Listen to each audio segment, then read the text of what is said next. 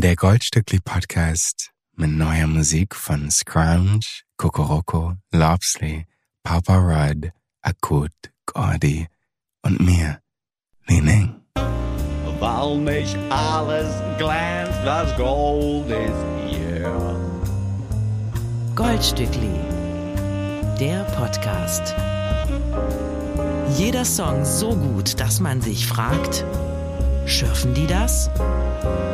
Proudly produziert von Bose Park Productions. Go, go, go, go, go, old for you. Der Trommelwirbel. Und großes Hallo. Mein Name ist Vinson Urli Hefliger, der die Beckenschläge gerade simuliert hat, sitzt mir gegenüber. Und Li Ning ist unser Gast am heutigen Tage. Eine Renaissance-Person, möchte ich sagen, denn er hat alles drauf. Er ist nicht nur Sänger und Schauspieler und Model, nein, er ist auch Art Director, Kameraperson, Tänzer, Choreograf und Stop noch vieles weiteres. Toller Mensch. Ja, wir könnten im Prinzip eine Dreiviertelstunden Ausgabe des Goldstücklis aufzeichnen. Mythen. Ja, Die Mythen des Lining. ja, mit den Mythen und Berufsbezeichnungen des Leaning. Wir müssen die Begrüßung aber auch äh, formulieren mit den Worten Happy Birthday! Happy Birthday! Und Release Navidad! Er hat heute Geburtstag und eine Single hat er auch noch veröffentlicht. Gleich zwei Geburtstage gibt's heute zu feiern im Leaning-Umfeld. Can you believe it? Ja, fast nicht. Heute Und es ist der 26. und ich bin 26 geworden. Das ist was für ein It's Urli, das ist so ein. Numerologe. Ja, ja, das finde ich mega. Finde ich gut. Ja. Bist du eigentlich noch Löwe oder schon Nee, Jungfrau? Ich bin Jungfrau. Oh, die erste? Äh, nee, der 23. ist der erste. 23., Das ist eine ganz lustige Geschichte, weil mein Gitarrist Leon hat Mhm. am 23. Geburtstag und hat sein ganzes Leben lang gedacht, er wäre Löwe. Mit dem und Leon wurde als auch Vornamen, Leon ja. genannt. Ja, sehr lustige äh, Bis Geschichte, er uns ja. kennengelernt hat und wir ihm gesagt haben, nee, in unserem Jahr war das schon Jungfrau. Ach, das hat sich geändert. Ja, ja, es ist, es äh, swappt manchmal. Ja. Oh, verstehe. Okay. Wie geht's dir heute? Hast du ein bisschen reingefeiert? Bist du fit? Bist du fit für einen Podcast? Mir geht's gut. Ich habe heute sehr viel getwerkt zu Kendrick Lamar und Rihanna. Du hast getwerkt. getwerkt in Okay. meinem Zimmer.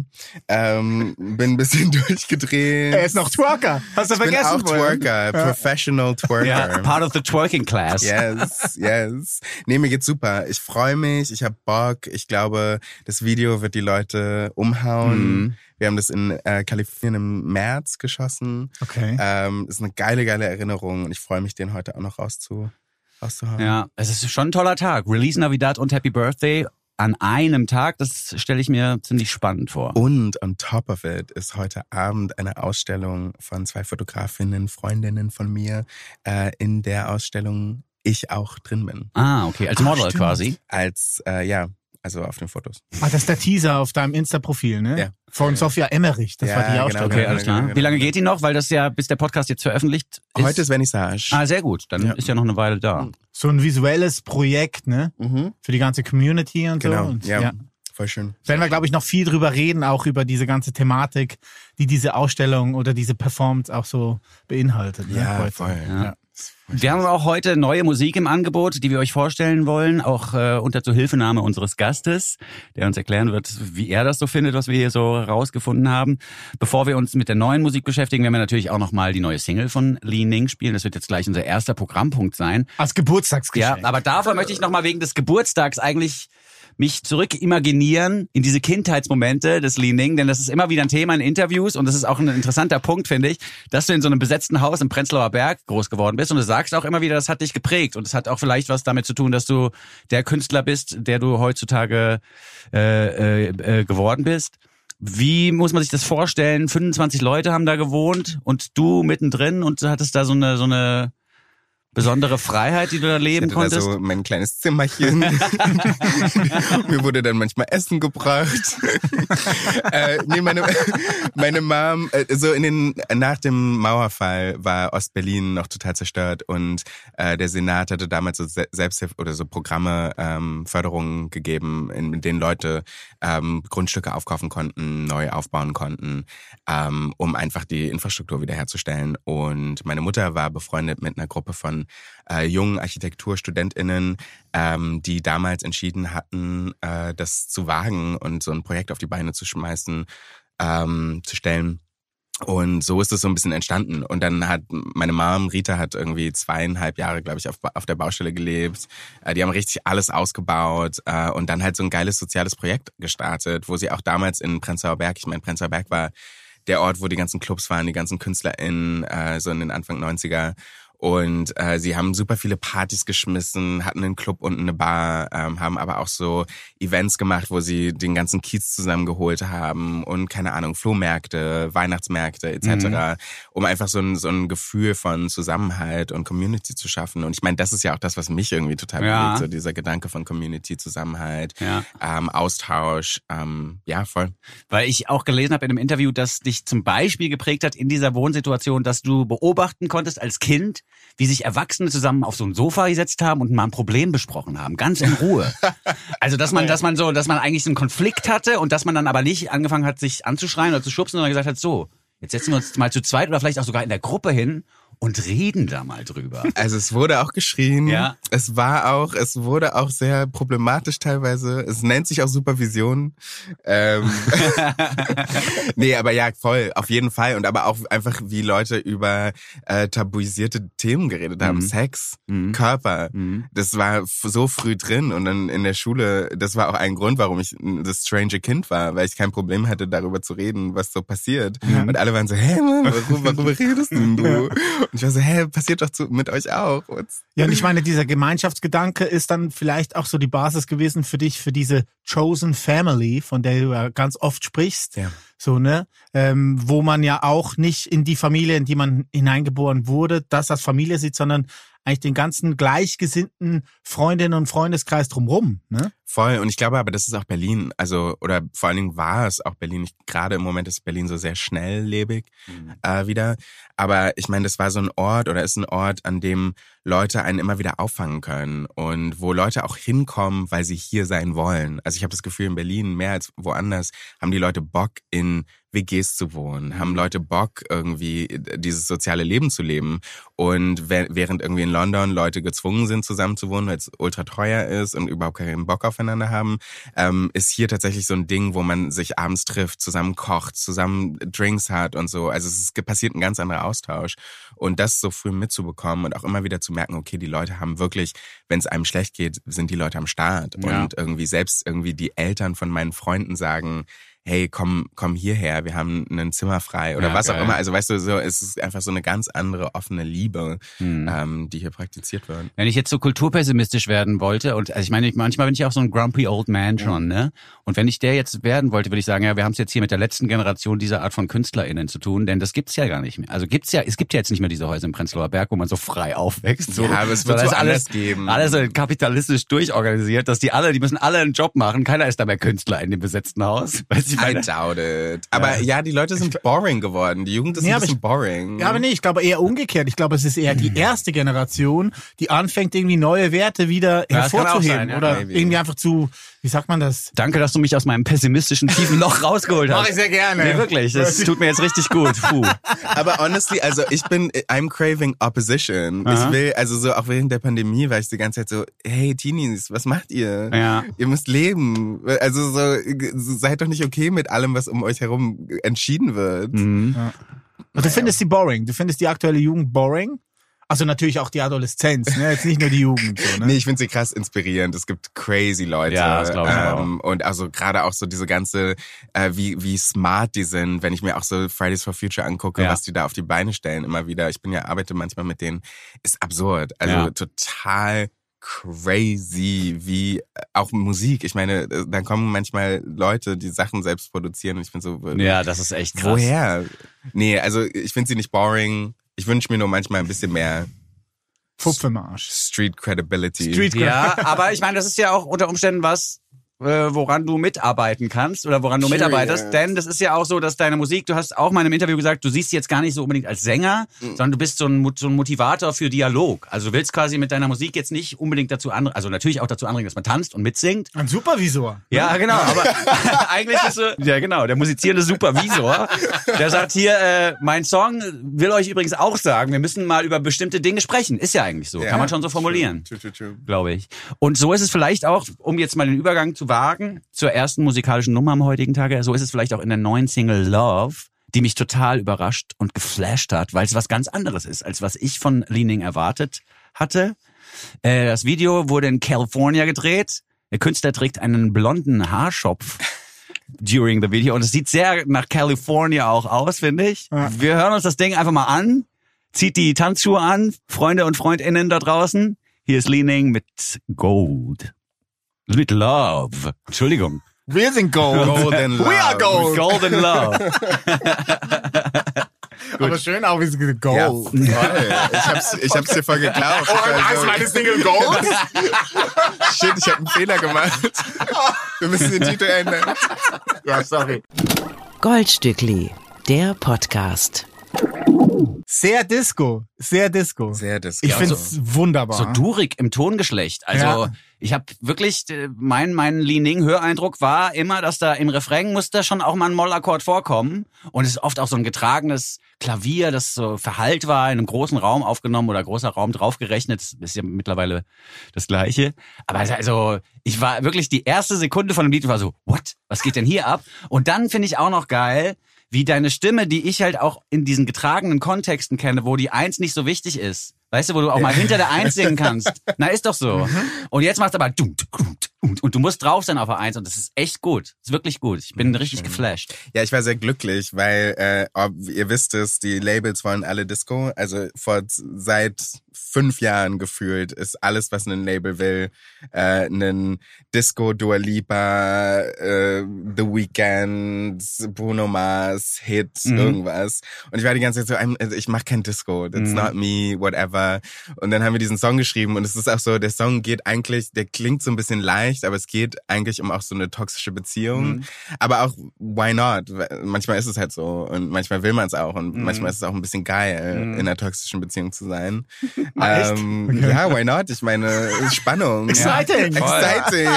I mean, Ja, also ich wollte jetzt mal gerade sagen, ich kann da auch ein Lied von singen, aber erstmal wäre das jetzt zu persönlich, ich würde so Geschichten raus, ich müsste dann Geschichten erzählen, die zu persönlich sind und zweitens kann ich eben kein Lied von singen, sonst hätte ich hier eins geschrieben. well, Kann er I noch kommen? Kann er noch kommen? I did. Und, äh, wir, und es war überhaupt nicht geplant als ein Disco-Track. Der klang anders. Und Mhm. dann irgendwann haben wir so angefangen, Gitarre draufzulegen und es hat sich so entwickelt und plötzlich haben wir es angehört und waren so, okay, es ist ein Disco-Track. Mhm. Aber halt einer, den ich machen wollte und nicht, weil ich äh, einen Disco-Track Ja. schreiben muss. Ja, aber jetzt nicht Dua Lipa-Style, sondern, also nichts gegen Dua Lipa, Ja, sondern schon eher 70s Studio 54. Voll, ne? safe. Der. Ja. Ja. Und was ich aber auch gut finde und was für mich auch neu war, ist, dass deine Stimme in einer anderen Tonlage funktioniert im Refrain als bisher. Also, dass du da nochmal eine Nummer höher gehst und auch nochmal so, so, so einen eigenen Ton gefunden hast. Weil das ist, der Refrain ist für mich fast wie so ein Kylie Minogue-Song oder so. Insofern ist die, die, die Möglichkeit Richtung Hit. Also der, der, die Straße ist geebnet, gepflastert. Da kommen gerade Herzen aus, aus Lenings Augen. So. Ja gut. Hätte auch schief gehen können. Kylie Minogue, die einzige Künstlerin, die ich überhaupt nicht leiden kann. Währenddessen bin ich im Studio, fühle mich wie Mickey Mouse. Aber du sagst, die Labels wollen und drücken und wollen Disco haben. Bei dir muss man das schon erklären. Also du bist ja in einem sehr überschaubaren Umfeld, so, ne? Also du bist bei Humming Records jetzt neu unter Vertrag genommen worden. Und das ist ja ein kleines Label, wo Leute arbeiten, die ja wirklich wollen, dass es dir gut geht. Voll, die sind großartig. Ich Mhm. liebe die. Das ist das erste Mal, dass wir so richtig krasse, geile Gespräche haben. Okay. ähm, Austausch, kreativen Austausch. Es ist irgendwie aufregend und es Mhm. geht halt um die Person und ich glaube, es ist auch wichtig. Also ich meine, ich habe irgendwie Musik angefangen und hatte überhaupt keine Ahnung, was ich mache. Ich wollte nie Musiker werden. Es war alles halt so total aus Versehen. Ähm, und jetzt um, in der Zeit habe ich aber voll viel gelernt. Ich habe vor allem gemerkt, irgendwie, was brauche ich selber, was will ich machen. Und ich habe eben nicht diesen Popstar-Traum, wo ich so bin, okay, I'm just uh, devoted to whatever people ask me to do. Und ich meine, es gibt genug viele, also genug Leute, die das machen und ich habe totalen Respekt davor zu sagen, okay, ich renne jetzt mit dem Pop-Game Ja. und zieh durch und lass mich dabei irgendwo stehen. Ja. Aber das kann ich nicht machen. Ja. Das will ich nicht machen. Und jetzt inzwischen zu wissen, okay, was ist das, wo ich hin möchte? Ähm, ich bin jetzt gerade aus London wiedergekommen und habe angefangen, an dem nächsten Projekt zu schreiben. Ich habe eine halbe, äh, ein halbes Jahr Pause gemacht und brauchte aber auch dieses halbe Jahr, um wieder zu, Mhm. zu merken, okay, was will ich eigentlich machen und wo will ich hin und was ist, was ist die Message, die ich rausbringen möchte. Und ich kann nicht einfach nur so zack, boom, irgendwie ja, Love-Songs. Und ich weiß, die meisten Songs klingen nach Love, aber die meisten Songs Die haben alle eine andere Ebene, nicht ja. über Liebe eigentlich. Ja. Aber ich finde das ganz interessant, was du gerade beschreibst, denn das ist ja auch ein bisschen die Krux äh, mit dem Protagonisten im Utopia-Umfeld sozusagen. Das ist ja eine ganze Welt, die du da entwickelt hast. Und da wird auch noch eine ganze Video-Filmwelt drum entstehen. Das äh, weiß ich, weil ich in einem Video mitspielen durfte. My favorite. Bescheiden Ja. hier ist. Äh, Honestly, einfach der nicht ich habe das nicht recherchiert, ich war dabei. Motherfucker. Steht in Credits. Nein, aber ich, nein, aber aber ähm, er? äh, aber da, da hast du mir das ja so ein bisschen erklärt, dass also in Utopia geht's ja auch um einen Star, der es total geschafft hat, der Hollywood durchgespielt hat und dann aber feststellt, ich habe mich irgendwo auf dem Weg dahin verloren. Also genau das Phänomen, was du gerade sagst, dass du ver verhindern willst. Und um diese Person herum wird's ja eine, so eine ganze LP geben und das ist ja stelle ich mir auch ganz gut vor, dass man quasi in der Fiktion zumindest die Figur entwirft, die man nicht sein will, Mhm. weil dann ist man ja schon relativ nah dann vielleicht daran, was man werden möchte. Ja, oder auch die Person, die man merkt, in die man sich langsam ein bisschen entwickelt, Mhm. auch, vielleicht. Also weißt du, also so, ich glaube, gerade wenn wir losrennen, und ich meine, ihr habt jetzt ja auch ewig lange irgendwie ein Game durchgezogen. Ja. Wenn man losrennt, dann passiert es so schnell, dass man in so einen Tunnelblick gerät und eben nicht mehr anfängt, sich Ja. zu reflektieren und nicht mehr guckt, okay, was passiert hier eigentlich, weil du einfach äh, Scheuklappen aufhast. Und ich merke das total auch so mit, ich hatte so einen Moment im Sommer, wo ich so war, ich sehe meine Freunde überhaupt nicht mehr Mhm. und ich liebe die und ich habe so so in meinem Privatleben ist äh, I'm thriving. Also so ich habe die tollsten Freunde, eine wunderbare Familie, irgendwie eine schöne Wohnung und irgendwann war ich so, hä, ich habe überhaupt gar keine Zeit mehr. Also warum nehme ich mir keine Zeit für die Dinge, die ich liebe? Mhm. Äh, weil ich irgendwie denke, ich mache jetzt hier was auch immer. Mhm. Bullshit. Ja, dafür wird man, wird man ja nicht Künstler eigentlich, Nee, ne? null, dass man, dass man dann noch nicht. mehr äh, unter Zwängen leidet. Und das äh, ist auch ein Spruch, den ich in fast jeder Ausgabe dieses Podcasts hier bringe. Irgendein schlauer Mensch hat auch mal gesagt, es ist besser, mit deinem eigenen Scheiß auf die Nase zu fallen, als mit so Kompromissen. Und das stelle ich mir dann wirklich auch schwierig vor, wenn du dann sagst, I'll go for the Pop-Business und lässt dir dann irgendwie von 15 verschiedenen Leuten deine Hits zusammenschreiben, weißt du, wo du dann auch sagst, ist mir egal, wer das macht, Hauptsache es ist irgendwie geil.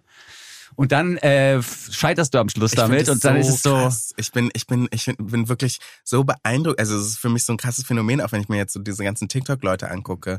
Und ich habe so einen Respekt vor deren Arbeit, weil ich es gar nicht checke und überhaupt nichts mache. Also ich könnte das niemals. Mhm. Und aber zu denken, gerade für so Plattformen musst du dich halt in so die, die kleinste, engste Box pressen, Mhm. die du finden kannst. Und so wirklich so, ein Perso so eine, eine Persönlichkeit schieben Mhm. durch jedes einzelne Video, was du machst. Und ich bin immer so, wann, also wer bist du, wenn du nicht vor deiner Handykamera hängst? Ja.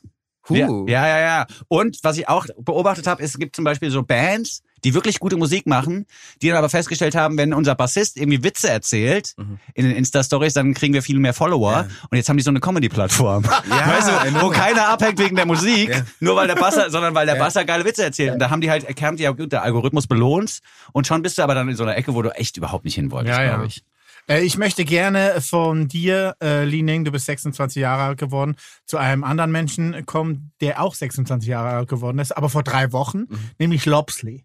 Die ist genau gleich alt wie du, ist aber Löwin. Also die ist jetzt nicht Jungfrau, die ist noch im Tierkreiszeichen des Löwen geboren. Ähm, Wollen wir auch noch so ein paar so Beratungselemente einfügen? Wenn ihr Fische seid, dann geht ruhig auf eure PartnerInnen zu. Fische und Jungfrau ist eine gute Kombination. wirklich? Mhm, Okay. mhm. Weil Mit Löwen?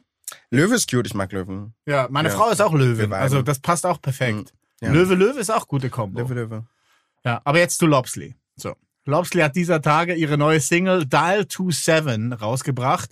Äh, findige Telefonistinnen und Telefonisten wissen, das ist die Vorwahl von Südafrika. Aha. Das hat einen Hintergrund, weil vor zwei Jahren, kurz bevor es äh, losging mit dem Lockdown, war Lobsley äh, in Südafrika, hat da Freunde besucht, hat da neue Musik gearbeitet und diese neue Musik wird jetzt erscheinen im Januar nächsten Jahres. Sie nennt sich Cautionary Tales of Youth, ist ihre dritte Platte.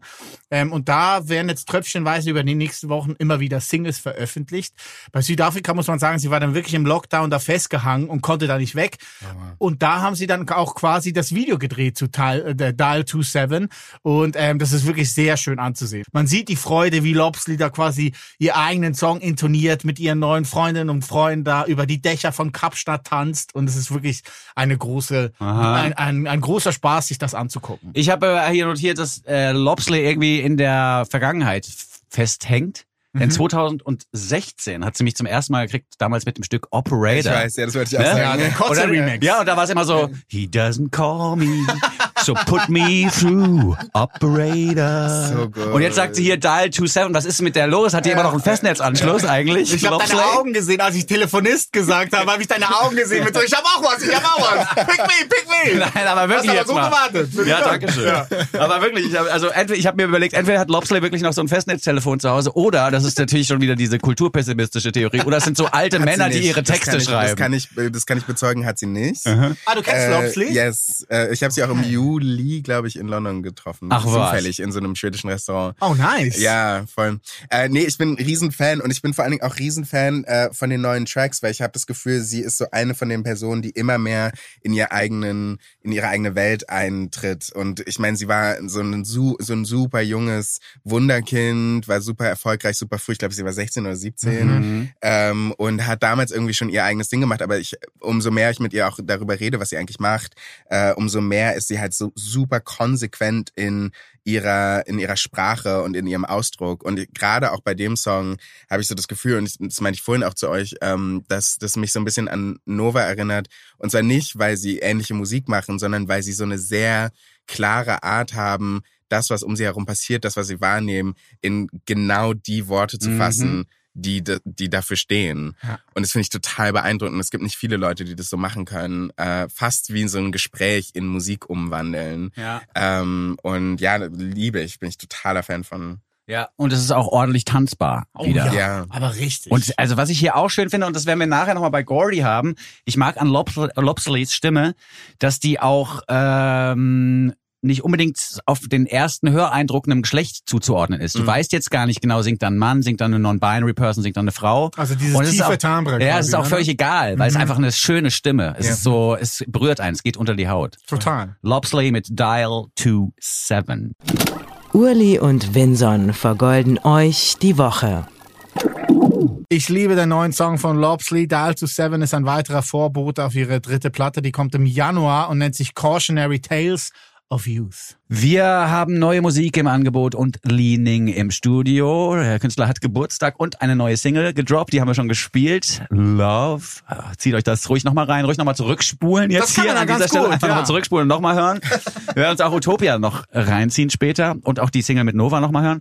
Jetzt äh, wollte ich aber fortfahren mit einem Stück von Paw Paw Rod aus den Vereinigten Staaten, der ein Thema besingt, das du wahrscheinlich auch kennst. Denn im Lied geht es ein bisschen darum, sich selber nochmal zu bestätigen darin, dass der Schritt in die Richtung Kunst und in Richtung Musik der richtige gewesen ist.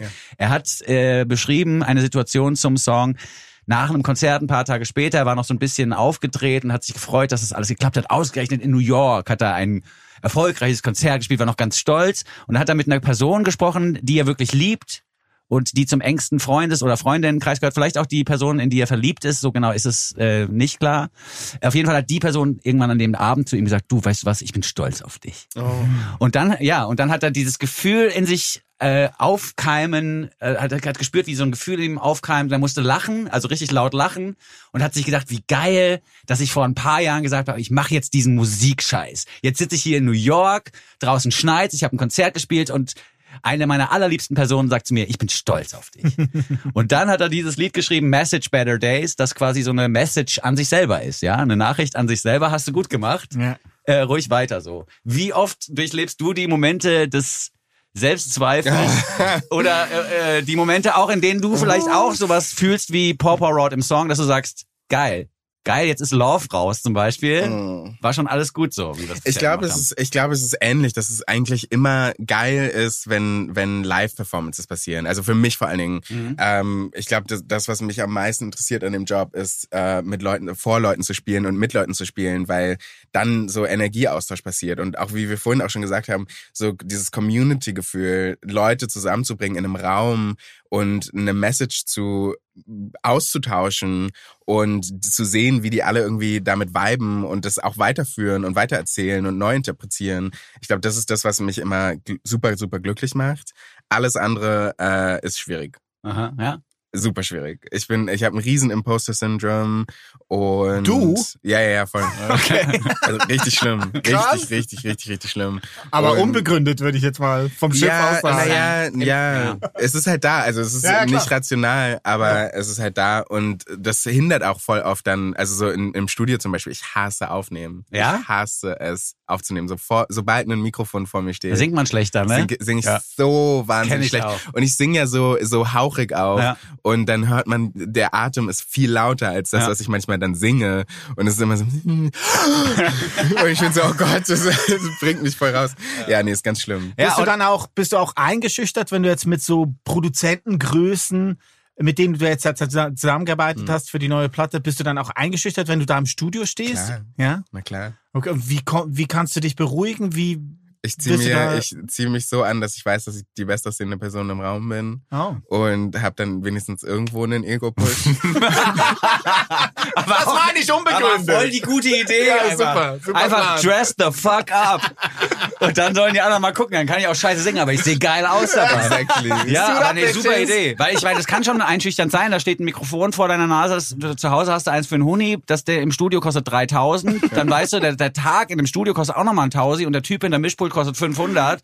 Und dann denkst du ja, gut, da muss ich jetzt relativ effektiv und effizient arbeiten, sonst kostet das sehr viel Geld. Und ich glaub, schon es- ist Pressure da. Voll. Und ich sehe auch so bei Papa Rod zum Beispiel, äh, macht ja auch super viele andere Sachen und ist ja auch am Modeln und bla. Und Ja. ich glaube, das hilft manchmal auch aus dem Ding rauszukommen und andere Sachen zu machen, woanders Bestätigung zu bekommen, die vielleicht nicht so wichtig ist, aber die einen so ein bisschen aus dem eigenen, aus diesem Ego-Drive rausbringt. Ah, okay. Darüber müssen wir sowieso auch nochmal sprechen, wie sich deine, die verschiedenen Felder, die du so bestellst quasi mit der Kunst, die verschiedenen Kunstfelder, wie die sich gegenseitig befruchten. Äh, hier vielleicht noch ein Satz aus dem Text des Songs, der gut passt zu allem, was wir gerade besprochen haben. Er singt nämlich Artists be the hardest on themselves. Sometimes. Ja, also manchmal ist der Künstler eigentlich sich selbst gegenüber der härteste, der, der Endgegner ist eigentlich der Künstler selber. Ähm, wir hören Paw Paw Rod mit Message in Klammern Better Days. Goldstückli. Der Nummer 1 Podcast unter Goldfischen, Goldhamstern und Golden Retrievern. Großer Roots-Fan übrigens. Hat er in, in einem seiner Songs, in Lemon Haze, hat er, auf der Lemon Haze Platte hat er in Oh, die einem seiner geil. Songs, ja. Die EP da aus dem letzten Jahr. Genau, ne? da hat ja. er auf einem seiner Songs auch äh, Questlove, Props ausgesprochen im Lied und Ja. so. Und das hört man ein bisschen, dass er live eingespielte R&B angehauchte Musik mag. Paw Paw Rod, meine Lieblingsentdeckung in dieser Woche. Du hast gerade ähm, äh, geseufzt, ähm, eher, eher, wie sagt man, einfach auch bewundernd, Ja, so ja, The Roots, ja, ne? Du bist auch großer Roots-Fan. Ich Ähm, finde die krass. Dein Produzent, mit dem du auch zusammengearbeitet hast, Steven äh, Fitzmaurice, der hat ja. auch mit Mary J. Blige gearbeitet und so. Hat er da so ein bisschen aus dem Nähkästchen geplaudert? Hast du ihn Äh, gefragt? Es gibt immer mal wieder Stories. Die sind meistens nicht so ganz so spannend, weil man sie selber nicht erlebt hat. Äh, Okay. und ich und ich kenne auch immer, ich bin so schlecht mit Leuten. Das heißt, ich kenne immer voll viele Leute nicht und dann erzählen mir Leute Stories und ich bin so, ja, okay, whatever. ähm, nee, es gibt, äh, er hat die geilste Story für mich ist, glaube ich, die äh, von äh, Missy Elliott und ähm, Timbaland, dass die beiden damals voll übersehen wurden im Studio und quasi so Nachtschichten gemacht haben und so über so Cousin, Cousine von so einer Gruppe, die gerade am Trenden war, äh, dann immer mal wieder in die Nachtschicht kommen Geil. durften und so Sachen ausprobieren konnten und alle waren so, um, they're the They're the good ones. Let's try them out. Und also so auch so manchmal so zu hören, wo so Musik entstanden ist und wie und crazy. Ja, Ja. gerade bei so Größen, ne? So Boah, aber das habe ich auch so abgefeiert, die ganzen Timberland. Ja, der mit seinen mit seinen Tabla-Beats da Insane. und so. Ja, Er hat ja. ja so indische Sounds ganz oft so mit eingebaut. Ja. Und es waren, die waren so hektisch und groovy gleichzeitig, die Beats von Timbaland. Das fand ich immer Ja, und auch immer gut. dieses, ähm, was dann Pharrell Williams ja auch hervorragend adaptiert hat, dieses perkussive Schnatzeln und Schnurzeln und so. Ich, ich glaube, das meiste kommt aus, äh, aus Stimme. Ja. Also ich glaube, er schreibt die meisten Beats mit, äh, Mit der seiner Stimme. Stimme. zuerst. Ja. Genau. Ja, krass. Crazy. Super Kann man es auch machen. Super Typ. Ja. Äh, zurück in die Gegenwart zu einem neuen Duo, was mich diese Woche sehr geflasht hat. Es handelt sich hierbei um Lucy Alexander und Luke Cartledge. Die beiden haben ein Indie-Rock-Duo gegründet namens Scrounge. Scrounge hier das Wort für Schnorren, betteln. Äh, Aha. betteln quasi. To scrounge heißt, ich äh, bettel mir was. Ähm, man könnte im ersten Atemzug Das könnte auch gut eingedeutscht werden, finde ich. Man deutscht da so viel. Ja, kann ich mal eine Kippe scroungen bei ja, voll oder? geil. Kurz? Gut, ja. Ja. Ja, lass das mal scroungen. Lass mal scroungen. Ja, finde ich gut. Kann ich mir den Song cr- scroungen? Ja, klar. Scrounge away, bitch. So, äh, die beiden Lucy und Luke äh, haben dieses Indie-Rock-Trio äh, gegründet, wo man im ersten äh, Augenblick an die Blood Red Shoes denken könnte, die auch relativ ähnlich aufgestellt sind, in eine ähnliche Richtung gucken. Musikalisch, finde ich, geht das aber noch ein bisschen tiefer und mehr in die 90er rein. Ich denke da ganz oft an Riot Girl, Bikini Kill, Oh, aber auch die ersten zwei PJ Harvey Platten, die mir sehr geflasht haben damals in den 90er Jahren. Äh, Rid of Me und Dry, das waren Riesenplatten, wo PJ Harvey noch so richtig rough war und so richtig dreckig, Waren da auch so punkig. schnelle Songs drauf? So schnell nicht. Dre- Dreckig, aber nee, nicht aber so schnell. einfach dreckig Ja. und es war einfach rough und ungeschliffen. Und da dachte man, PJ Harvey wird eine ganz große.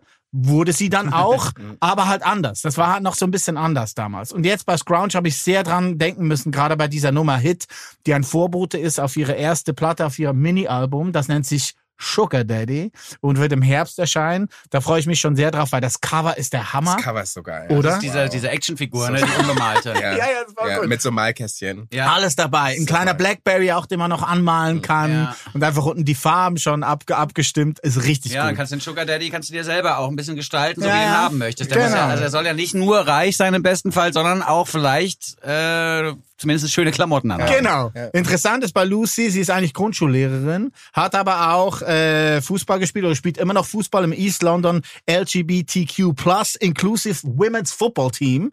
Da ist sie mit dabei. Ähm, Luke hat sie kennengelernt in der gleichen Band. Die waren mal zusammen in einer Band, haben Folkmusik gemacht und dann plötzlich gemerkt, nee, wir machen jetzt lieber doch diesen roughen Indie-Rock. Der steht ihnen sehr gut, ist mein absolutes Lieblingslied die Woche. Äh, vor gar nicht allzu langer Zeit, im März, haben sie einen Song rausgebracht, der hieß This Summer's Been Lethal.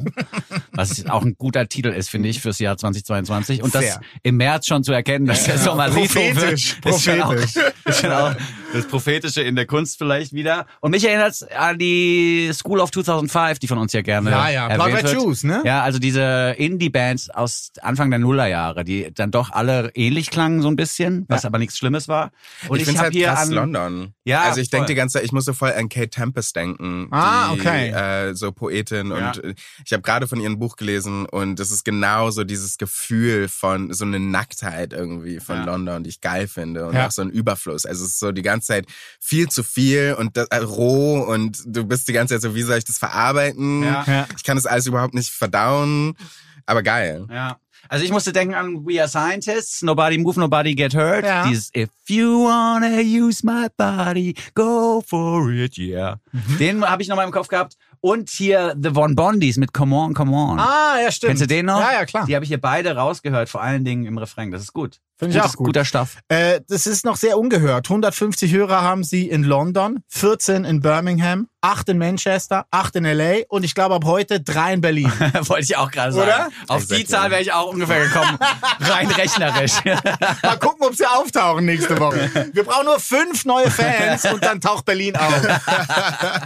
Scrounge mit Hit. Sie haben ihre Single ziemlich selbstbewusst zunächst mal Hit genannt. Hoffen wir, dass es was wird. Nom ist um. Goldstückli, der Podcast. Guter Indie-Rock aus London gehört von Scrounge. Hit heißt die Nummer, die zu finden sein wird auf ihrer Mini-Platte. Die kommt im Herbst, im Oktober und nennt sich Sugar Daddy. Sugar Daddy. Sugar Daddy! I want one. Oh, apropos Sugar Daddy. Also äh, vielleicht sollten wir diese Stelle nochmal akustisch hervorheben und kurz auf, aufdrehen. Also ein, ein, einer der Personen hier am Tisch ist auf der Suche. Please, meldet euch. If you're 030. Wait, was war die äh, Vorwahl von äh, Südafrika? Seven. Two seven. Dial, Dial dial to to seven. seven. So, du hast ja Geburtstag. Ne? Deswegen ist Der es sieht Zeit für sexy Bubble. aus. Villa Conchi. Ja, ist doch gut, oder? Yes. Hellblau und golden. It's a fit. It's Ja, a fit. um, um kurz äh, den ZuhörerInnen zu beschreiben, wo wir gerade sind. Wir sind äh, in einer Villa in äh, Mecklenburg-Vorpommern. Wir schauen auf eine äh, wunderbare Seenlandschaft, ähm, weil das Goldstückli einfach the shit ist. Ja. Und da vorne siehst du unsere Yacht, Ja. Ah, oh mein die uns Gott. abholt gleich. Na klar. Ist das nicht schön? wow. I'm on a boat. Motherfucker. Motherfucker. Wieso sagen wir eigentlich so oft dieses Wort? Das ist ja schrecklich. Das ist mir heute sehr oft schon rausgerutscht. Viel zu Ja. 90er, Ach, ein darf man echt nicht mehr sagen. Das Ne? ist echt ein schlimmes Wort. Ja. Peaches hat doch Fatherfucker eingeführt vor gar nicht allzu langer Zeit, vor ein paar Jahren. Das Hast macht schon fast mehr Sinn. Ja, Aber hast du es überhaupt gehört? Lining hat gesagt, das Goldstückli ist the shit. ja. Ach so, ja, gesagt. das sind schon zwei Stellen, die wir lauter machen müssen jetzt. Aus den letzten Minuten.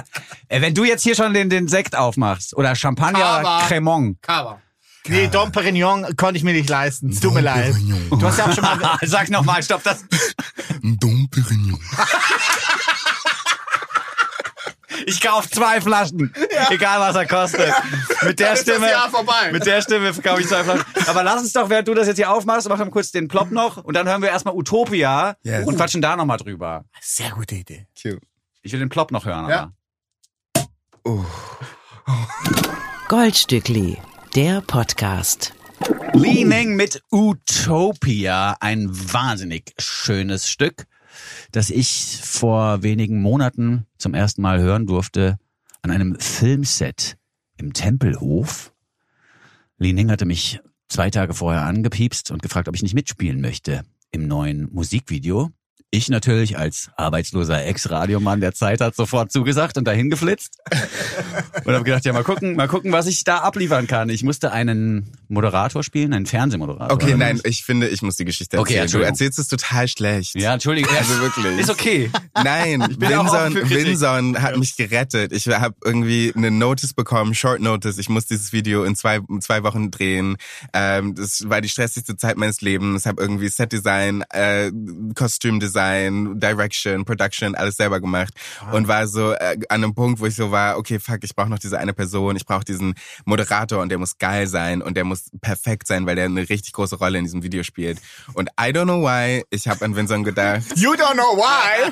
I don't know why. Und äh, Vincent hat ja gesagt und kam und ab Sekunde eins warst du incredible. Du hast keine Ahnung. An diesem Set waren Leute, die wirklich mit richtig vielen Leuten schon gearbeitet haben. Ein geiles professionelles Set, ähm, ein tolles Team. Du kamst an, warst excited. Du hast hattest eine Idee von der Rolle, die du dir selber kreiert hast. Du bist irgendwie reingegangen und hast angeboten, was kaum jemand anderes anbieten kann. Oh. Äh, das war absolut Wahnsinn. Wir haben uns weggeschmissen, weil du unglaublich lustig warst und gleichzeitig aber auch einfach durchgezogen hast. Und ich glaube, das hat mir super viel gegeben. Es hat mich total angespornt, eine bessere Leistung zu geben. Äh, ich war wahnsinnig dankbar. Ja, also wenn wir jetzt da schon dabei sind, Komplimente zu verteilen, muss ich direkt welche zurückgeben, weil ich habe in den 90er Jahren, also ich habe von 1999 bis 2002 oder 98 bis 2002 habe ich nur vom Filmemachen gelebt. Ich war Tonassistent und habe die Angel drüber gehalten und habe mit Hannelore Elsner gedreht fürs Kino und so, also ganz also ganz viele auch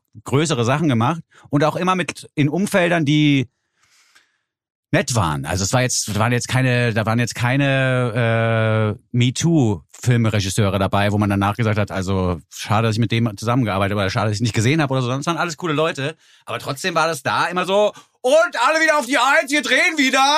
Ja, und das gab's bei dir gar nicht.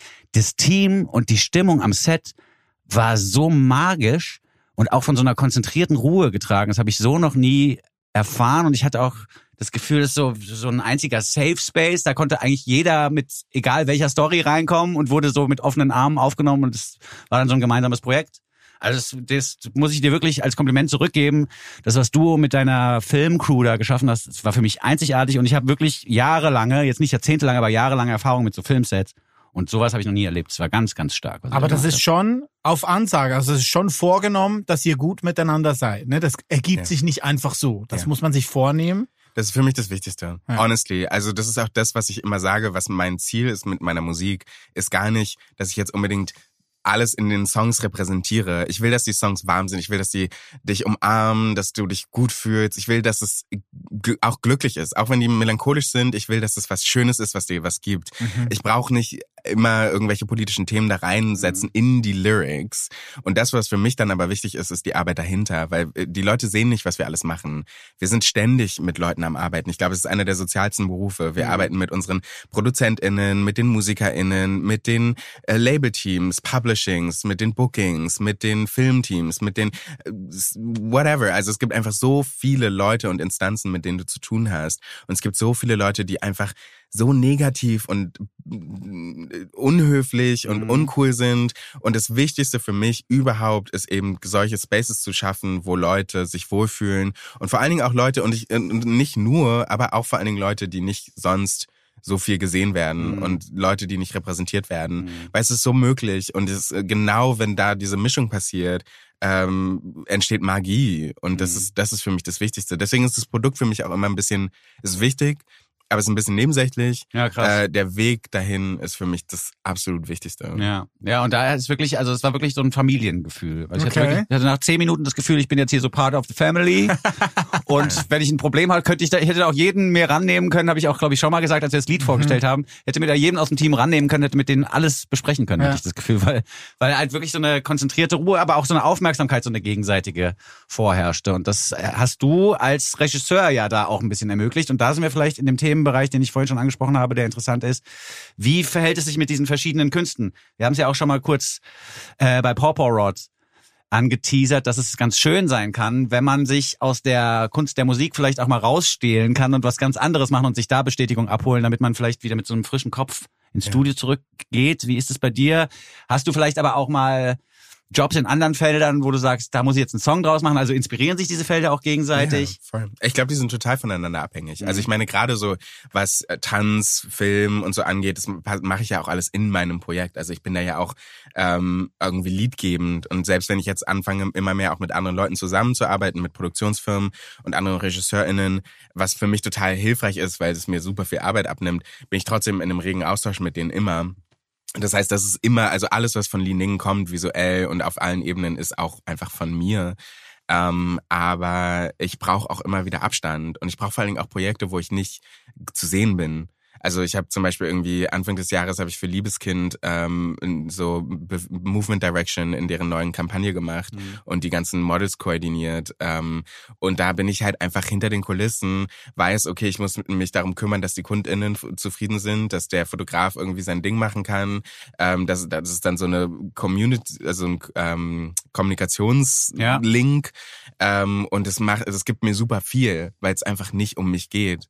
Und es ist, glaube ich, extrem wichtig für mich, immer mal wieder auch nicht mich selber immer wieder zu sehen und zu überlegen, wer bin ich, Ja. wie sehe ich aus, was mache ich, was ist meine Meinung.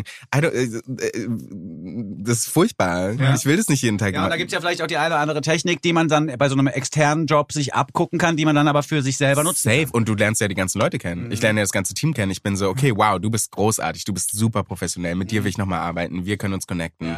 Und aber auch immer wieder auch das eigene Gesicht zu zeigen, ähm, in unterschiedlichen Kontexten. Ich glaube, das ist voll wichtig. Aber unglaublich weise und reif auch. Also ich meine, du bist 26 Jahre alt. Äh, Ich, ich will auch nicht alles aufs Alter runterbrechen und so, aber ich mit 26 hatte keine Ahnung von gar nichts. Also wenn ich jetzt zurückgucke, so, ne?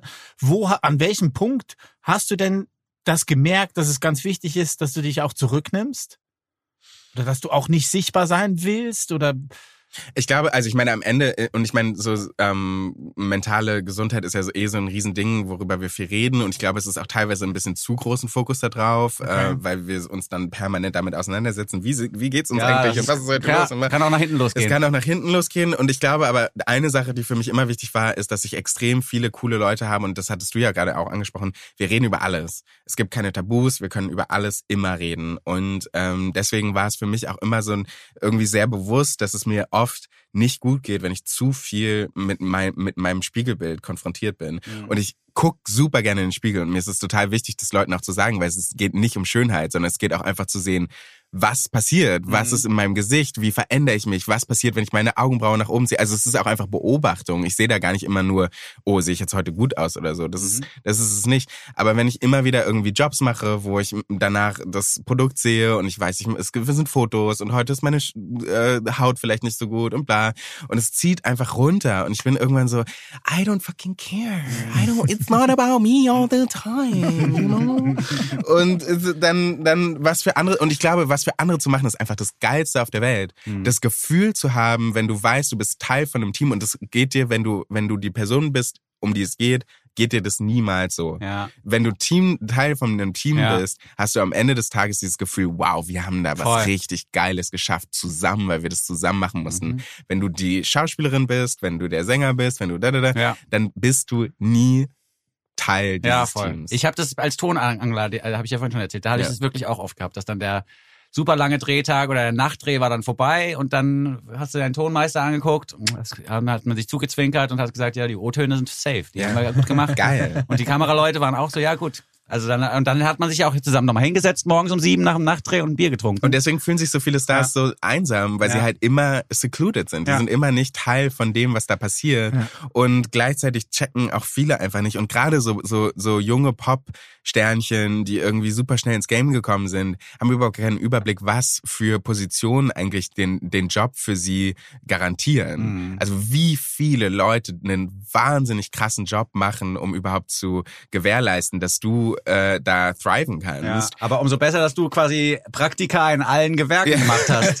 Ja, ist doch so. Also, ja, aber ich will es ja auch wissen. Ja, ich eben. will wissen, wer das macht. Und ich will wissen, dass wenn ich auf die Bühne gehe, dass da nichts funktioniert, ohne dass Ja. da die Inhouse-TechnikerInnen sind, dass dann da irgendwie, also Runner, Leute, die einfach nur aufräumen. Also das sind alles so Ja. wichtige Ja, und Jobs. es sind ja auch so viele Abteilungen dabei, die dann auch Au- Einfluss auf deine Kunst haben. Ja. Und wenn du dich da nicht auskennst in der Abteilung, dann macht halt der Kameramann das so, wie er es Ja. gelernt hat und dann ist das Video nicht geil. Und wenn Voll. du dich aber da auskennst und sagst, ich will aber, dass die Blende offen ist und die Schärfe nur auf den Augen und das Ohr muss schon unscharf sein oder so Sachen, Ja. dann weiß ich meine so. Das musste ich lernen. Ja, Das letztes, Jahr kam, lernen. letztes Jahr kam so ein Magazin raus und da waren Fotos von und ich war so, what the fuck? Wer, also wer hat diese Fotos gemacht? Und ich musste und ich hätte es halt im Vorhinein sagen können. Ich hätte vorhin im Vorhinein sagen können, yo, ich glaube nicht, dass die Person, die ihr da angemeldet, äh, Ja. ange, also den Job machen kann. Mhm. Und aber das habe ich mich noch nicht getraut und das ist so ein Lernprozess. Ich glaube, Mhm. jetzt bin ich werde ich viel eher sagen, lass mal bitte mit jemand anderem arbeiten. Ich möchte sehr gerne noch über diesen Ausdruck Chosen Family oder über diese Idee Chosen Family reden, aber ich glaube, erst machen wir mal ein Mus Würde ich auch sagen, ja. Musik. Einfach ein bisschen Pause. Rein. Ich habe eine hervorragende Musik entdeckt aus äh, England, aus London kommen sie, glaube ich, auch. mhm. Coco, London, ja. Coco Roco nennt sich die Formation. Acht Menschen sind das, die da gemeinsam auf der Bühne stehen. Und was ich hier... Nein, aber ich finde es gut, ich freue mich, dass es dir gefällt. Offensichtlich, was ich hier aber auch krass finde, ist die Entstehungsgeschichte der Band. Und zwar haben sich äh, Sheila Maurice Kelly, das ist die Trompeterin, und Onome Edgeworth, der spielt die Percussions, die haben sich getroffen äh, in so einem äh, Afrobeat-Festival-Umfeld und haben festgestellt, zwei per per Persons of Color sind das, haben festgestellt, ja, wir sind hier so auf so einem Afrobeat-Festival und im Publikum sind primär weiße, alte Leute und auf der Bühne stehen vielleicht drei Menschen mit Roots in Africa und das war's aber. Und irgendwie kann das ja nicht sein, dass wenn man in London ein Afrobeat-Konzert besucht, äh, dass das so aussieht. Das finden wir irgendwie falsch als People of Color.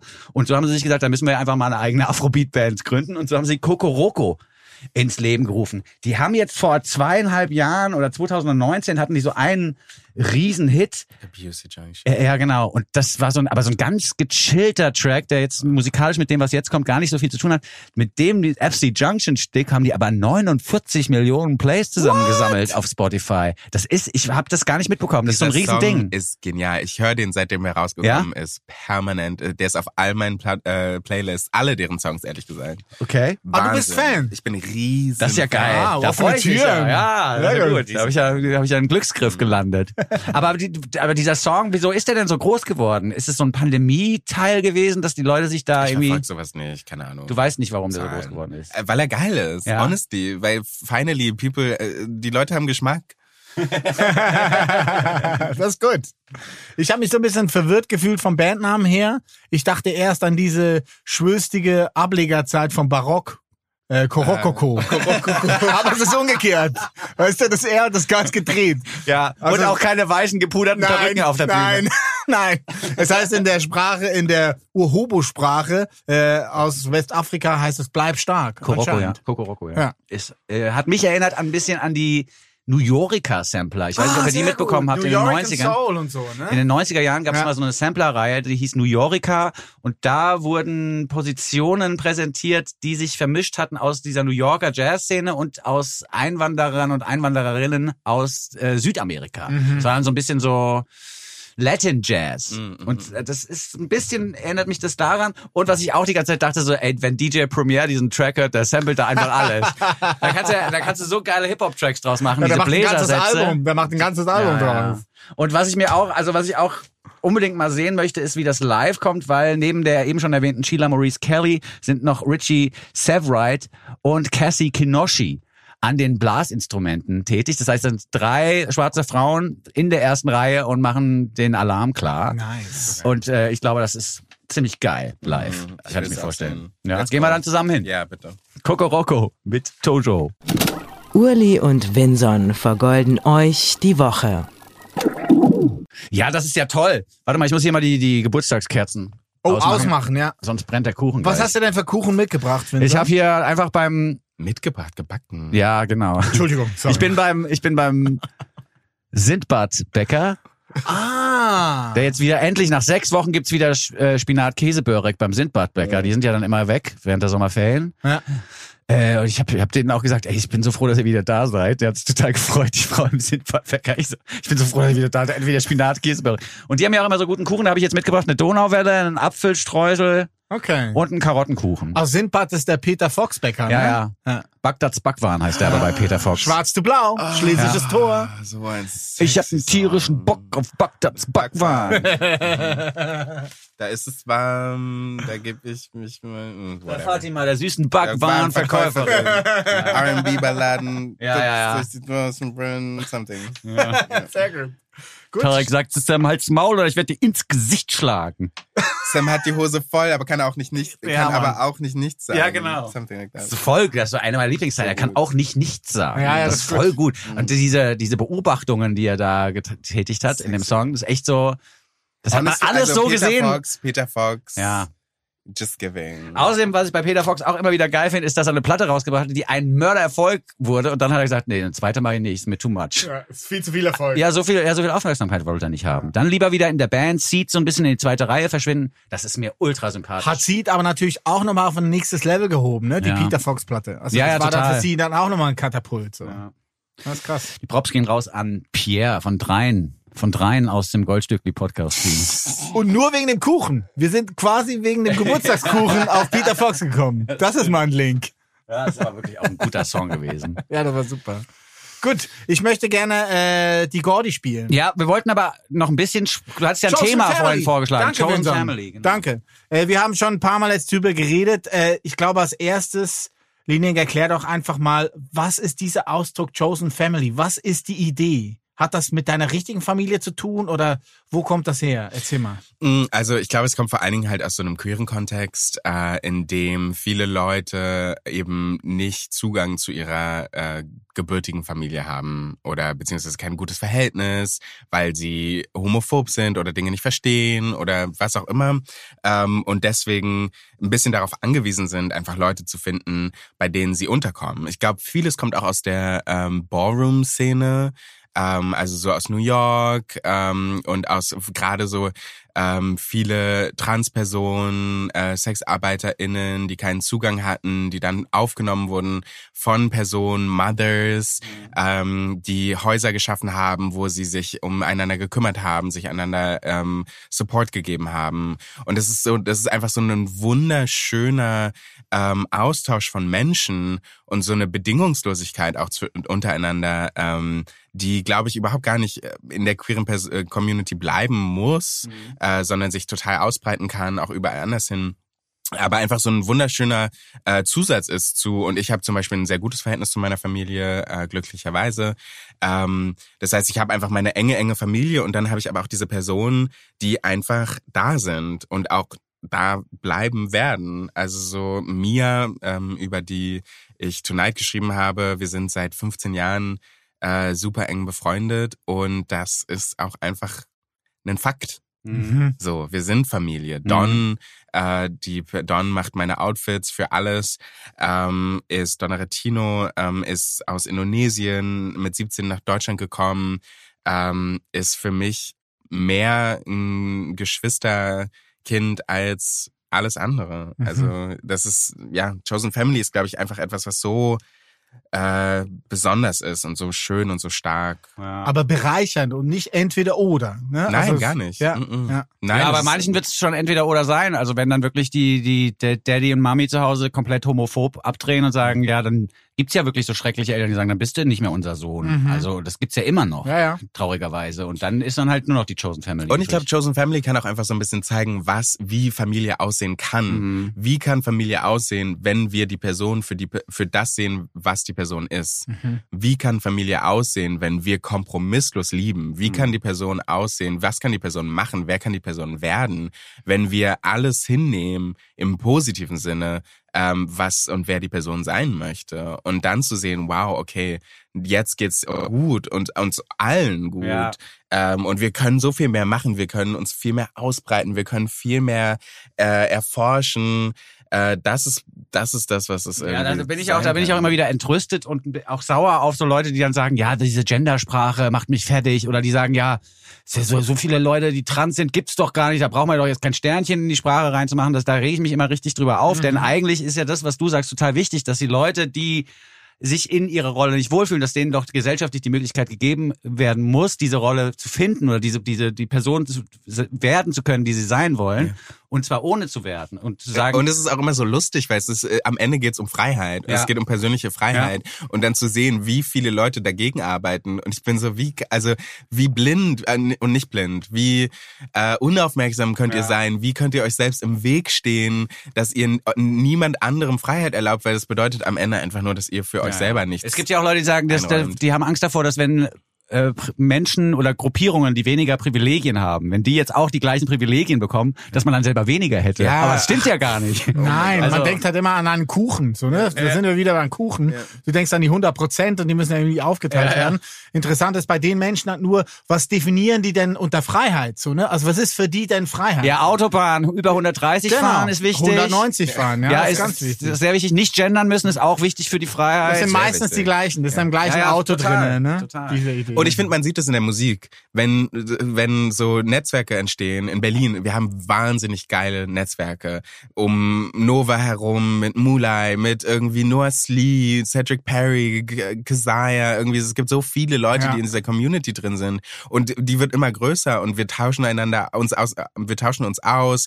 Wir verbringen Abende miteinander, um darüber zu reden, wie sieht die Industrie aus, mit wem arbeiten arbeiten wir gerne zusammen, mit wem vielleicht nicht. Äh, was können wir machen? Was sind Themen, die uns interessieren? Wie können wir das in Musik fassen? Und umso mehr wir uns davon lösen, darauf zu gucken, wer hat wie viele Zahlen, wo sind wir irgendwie, wer arbeitet, wer arbeitet mit einem Major-Label, bla bla bla, ähm, umso mehr können wir eigentlich schaffen und umso mehr Potenzial haben wir. Und es ist, es ist das Gegenteil. Anstatt äh, von einem Kuchen irgendwie Stücke zu bekommen, kriegen wir immer mehr Kuchen. Ja, ja, mehr Kuchen Weil wir backen. immer mehr Teig backen. Ja. Also, so, also es ist Schönes Bild, sehr gut. Wirklich, also Ja. es ist genau das Gegenteil. Also Ja. sich davon und es ist ein ständiger Prozess. Es ist nicht so, dass man sich einmal davon löst und dann ist es dann, sondern wir Ja. müssen uns immer wieder, ich muss immer wieder selber an mir arbeiten. Natürlich habe ich manchmal Eifersuchtsattacken. Natürlich gucke ich mir Zahlen an, gerade Ja. bei einem Release, weil du, äh, ich habe dann kein Live-Konzert. Bei einem Live-Konzert kriegst du direkt Rückmeldungen, du kriegst sofort einen Austausch. Äh, jetzt sitze ich irgendwie, würde ich zu Hause sitzen, würde auf mein Handy gucken, auf irgendwie Spotify Artists und äh, Gucken, wie viel sehen, wie Plays, viele ja. Leute hören sich gerade Love an. Und das ist, das ist toxisch. Ja, voll. und dann immer wieder da rauszukommen und zu sagen, nein, darum geht es überhaupt gar nicht. Ich habe Ja. irgendwas zu sagen, ich habe was zu sagen. Ja. Und ich glaube, erst wenn du als Künstlerin nichts zu sagen hast, äh, dann wird es schwierig und dann sind die Zahlen alles, was, be Ja. was bedeutet. Wir haben einen guten Song jetzt hier in der Playlist, der uns vielleicht dann auch nochmal überleitet auf eine Definition des Begriffs queer, die, der bei dir auch besonders ist, finde ich, äh, und über den wir auch nochmal sprechen müssen. Und zwar habe ich Gordy jetzt hier in der Liste zu stehen, wie man so schön sagt in Berlin. Jetzt haben wir hier in der Liste zu stehen. Gordy war mit dem Song Burn All the Time Machines. ja, genau. Ähm, Burn 'em all. ja, Gordy erinnert sich an Zeiten zurück in ihrer Jugend als queere Person, die nicht so schön waren und will deswegen die Zeitmaschinen verbrennen, damit man da nicht mehr zurück muss in diese dunkle Zeit aus ihrer Sicht. Ja, genau. Die äh, Nummer ist ein Auszug aus ihrer aktuellen EP Inhuman. Äh, bezieht sich die ganze EP aber thematisch auf was sehr viel aktuelleres, weil kurz vor dem kurz vor der Pandemie, vor dem Lockdown in Australien, äh, erinnern wir uns ungern zurück, waren die großen Bushfires in Australien, also wo man wirklich dachte, so dieser Kontinent brennt uns weg. Und ähm, Gordy, die ja bürgerlich Sophie Payton heißt, ist eigentlich Ärztin. Und auf dem Weg von Sydney ins Krankenhaus ist sie quasi, hat sie durch diese Feuer fahren müssen und musste wirklich umdrehen, weil die Feuer ihr quasi die Straße versperrt haben. Also sie konnte nicht ins Krankenhaus zu all diesen Menschen, die da verarztet werden mussten, musste wieder umdrehen, ist am nächsten Tag oder am gleichen Tag nochmal zurück ins Krankenhaus und hat dann all diese Schicksale da mitgekriegt von den Patientinnen und ähm, hat dann gemerkt, wie sie langsam taub wird innerlich und so wie merkt oder wie vergisst, was es heißt, Mensch zu sein. Also quasi inhuman, becoming inhuman. verstehe. und deswegen heißt diese EP Inhuman und Burn All the Time Machines ist ein Auszug von dieser sieben äh, Song starken EP. Ich bin großer Fan von Gordy, schon seit ihrer ersten EP vor sechs Jahren, die rauskam. Dann kam die erste Debütplatte ein Jahr später. Dann äh, letztes Jahr hat sie sich verliebt in ihre Landsfrau Alex Leahy, die dann ein unfassbar großartiges Duett gesungen haben. Ah, stimmt, ja. Dinos, das ist das Restaurant in Nashville, wo sie sich äh, lieben und kennengelernt haben oder näher gekommen sind. Mhm. Haben sie einen Song drüber geschrieben. Und ähm, es gibt eine Session von KEXP, das ist dieser Seattle Indie-Rock-Sender. Ähm, die, die müsst ihr unbedingt, angucken, weil Dinos ist der erste Song, den sie spielen. Und ich habe den gestern Abend äh, geguckt beim Vorbereiten und ich habe geheult. Mhm. Das ist so eine Direktheit, die diese zwei da hinbringen und sie gucken sich nicht an. Beide haben geschlossene Augen und die weißt ein, du weißt einfach, die singen über ihre Liebe gerade und es ist so berührend. Also nur schon beim Erzählen kriege ich wieder Gänsehaut. Ja, sehr gut. Super. Das ist ein tolles Lied. Ich habe mich erinnert gefühlt in der Melodieführung in der Strophe an Paul Youngs Love of the Common People. Kennt ihr das noch? Heaven in love for the common people. Heaven and never the family man. Kind der 80er, Den Text, ja, Kind der 80er damals.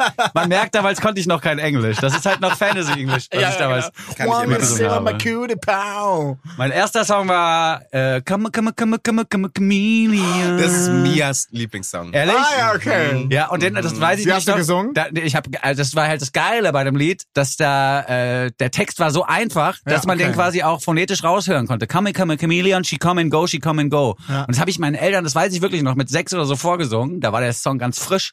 Und die standen so vor mir und waren so, wow. Woher kannst du denn Englisch? das war wirklich Du bist auch ein bisschen geil. bubbly, den Song. ein bisschen Sekt nehme ich auch noch. So, jetzt aber erstmal Gordy. Burn all the time machines. Der Goldstückli Podcast. Jeder Song so gut, dass man sich fragt, schürfen die das? Burn all the time machines. Gordy hat vollkommen recht. Ich erinnere mich jetzt gerade wieder zurück, haben wir letztes Mal, glaube ich, auch schon drüber gesprochen. Diese Woodstock 99 Doku, habt ihr die gesehen, wo dieses Festival, was quasi so richtig krass im Arsch Desolat. gegangen. Ja, und da habe ich mir gedacht, wer sich jetzt ernsthaft in so eine Zeit zurückwünscht, ja, Ende der 90er, wo irgendwie Männlichkeit nur definiert wurde durch und so T-Shirt aus und Muskeln anspannen und eine Bierdose irgendwie mit, mit der Hand zerknüllen. Ich meine, wer das zurückhaben möchte, der hat ja wohl auch nicht mehr so Ja, richtig ich meine, also, Schirm. also von diesem Festival ist ja wirklich der bestaussagendste Umstand, dass der Zeitpunkt, wo dieses Festival eskaliert ist, war während des Konzertes von Limp Bizkit. Also es sagt einfach alles. Also mehr kann man nicht sagen zu diesem Festival. Sorry, aber Fred, ich habe Durst. So. Ähm, was ich noch ansprechen wollte, weil ich es sehr interessant finde bei dir, Liening, wir haben Interviews natürlich uns angeguckt und durchgelesen in, in Vorbereitung auf dieses Gespräch hier und ich habe in einem Interview interessiert zugehört, als du über de, deine Definition des Begriffes queer gesprochen hast, weil du nämlich sagst, äh, in deiner Welt hat es jetzt gar nichts mit der sexuellen Orientierung unbedingt zu tun, sondern es hat eher damit zu tun, dass man vielleicht, wie wir eben schon ein bisschen angedeutet haben, dass man sich auch dafür einsetzt, dass die Welt eben für alle eine schönere wird. Ja, vor allem. Ich glaube, irgendwie, ich habe irgendwo mal gelesen, ich meine irgendwo mal gelesen zu haben und mein Gedächtnis ist wirklich schlecht, also bitte pinnt mich nicht down.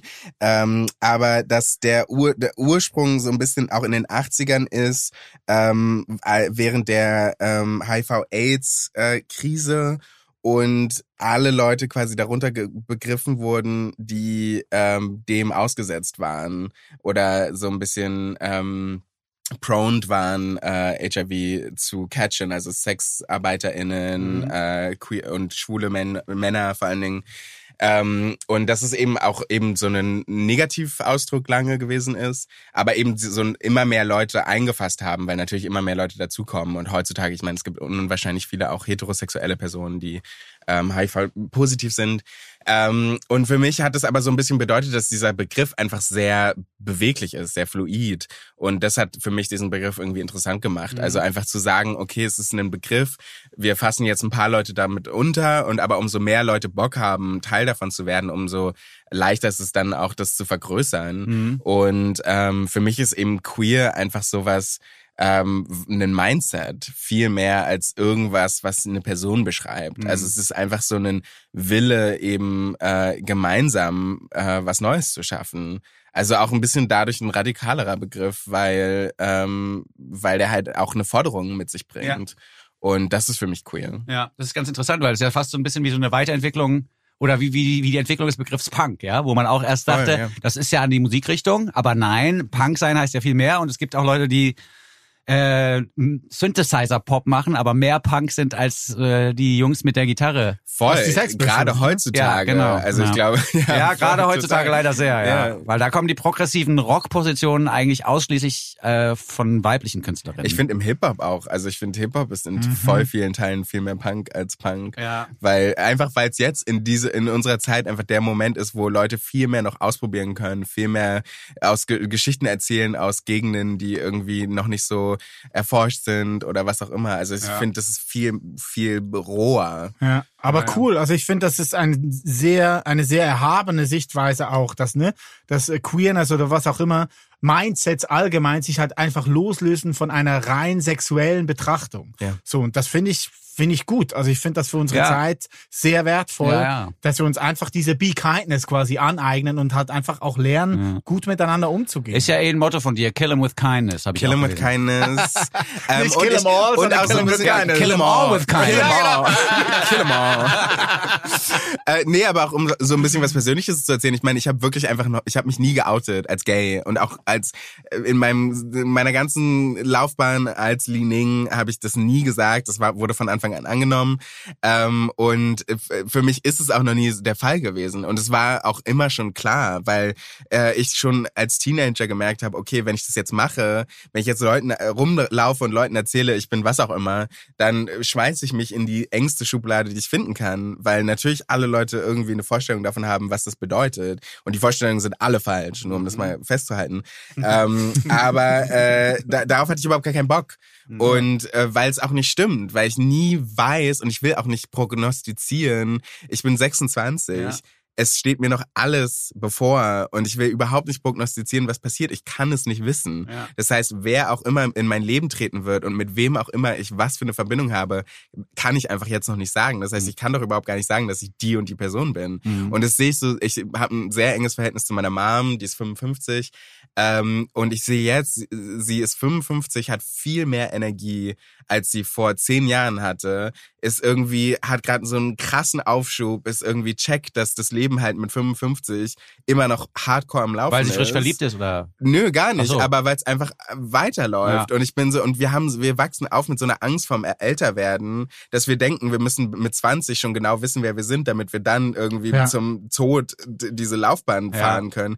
Bullshit. Ja. Oder dass Leute, die mit, mit 40 nochmal was Neues anfangen, so, Eben, be- exactly. so komisch begutachtet werden. So, das, ist ein bisschen spät, jetzt nochmal was Neues ja, so anzufangen. Mitte 40, Ja. Zug schon abgefahren auch. Ne? Nee, das stimmt nicht. Ja. Und die Geschichten, die passieren, das, was mit unserem Körper passiert, das wird, bleibt relevant. Und es, das ist schade, dass da nicht drüber geredet wird, weil es ist total schön und es ist total spannend. Und ich als eine Person, die noch nicht 55 ist, würde voll gerne viel mehr hören, um zu wissen, okay, geil, darauf kann ich mich vorbereiten. Ja. Vielleicht nicht immer alles geil und nicht Ja. alles schön, aber manchmal sind auch Dinge da, die vielleicht ganz anders sind. Also wenn du wenn du über die Schwierigkeiten des Älterwerdens sprechen möchtest, rufst du mich an. Wenn du die schönen Seiten des Älterwerdens besprechen möchtest, musst du Uli anrufen. Danke, ja, ja, aber der ist, der ist Ja. immer, der ist immer, der ist immer Speed wieder. Fragt man ihn so, ja und wie ist es denn? Der so, ja, ich find's einfach so geil. Ich bin jetzt ein erwachsener Dude. Ich kann mich, ich kann Entscheidungen treffen. Ich habe zwei süße Kinder und so. Ja. Also Uli ist super.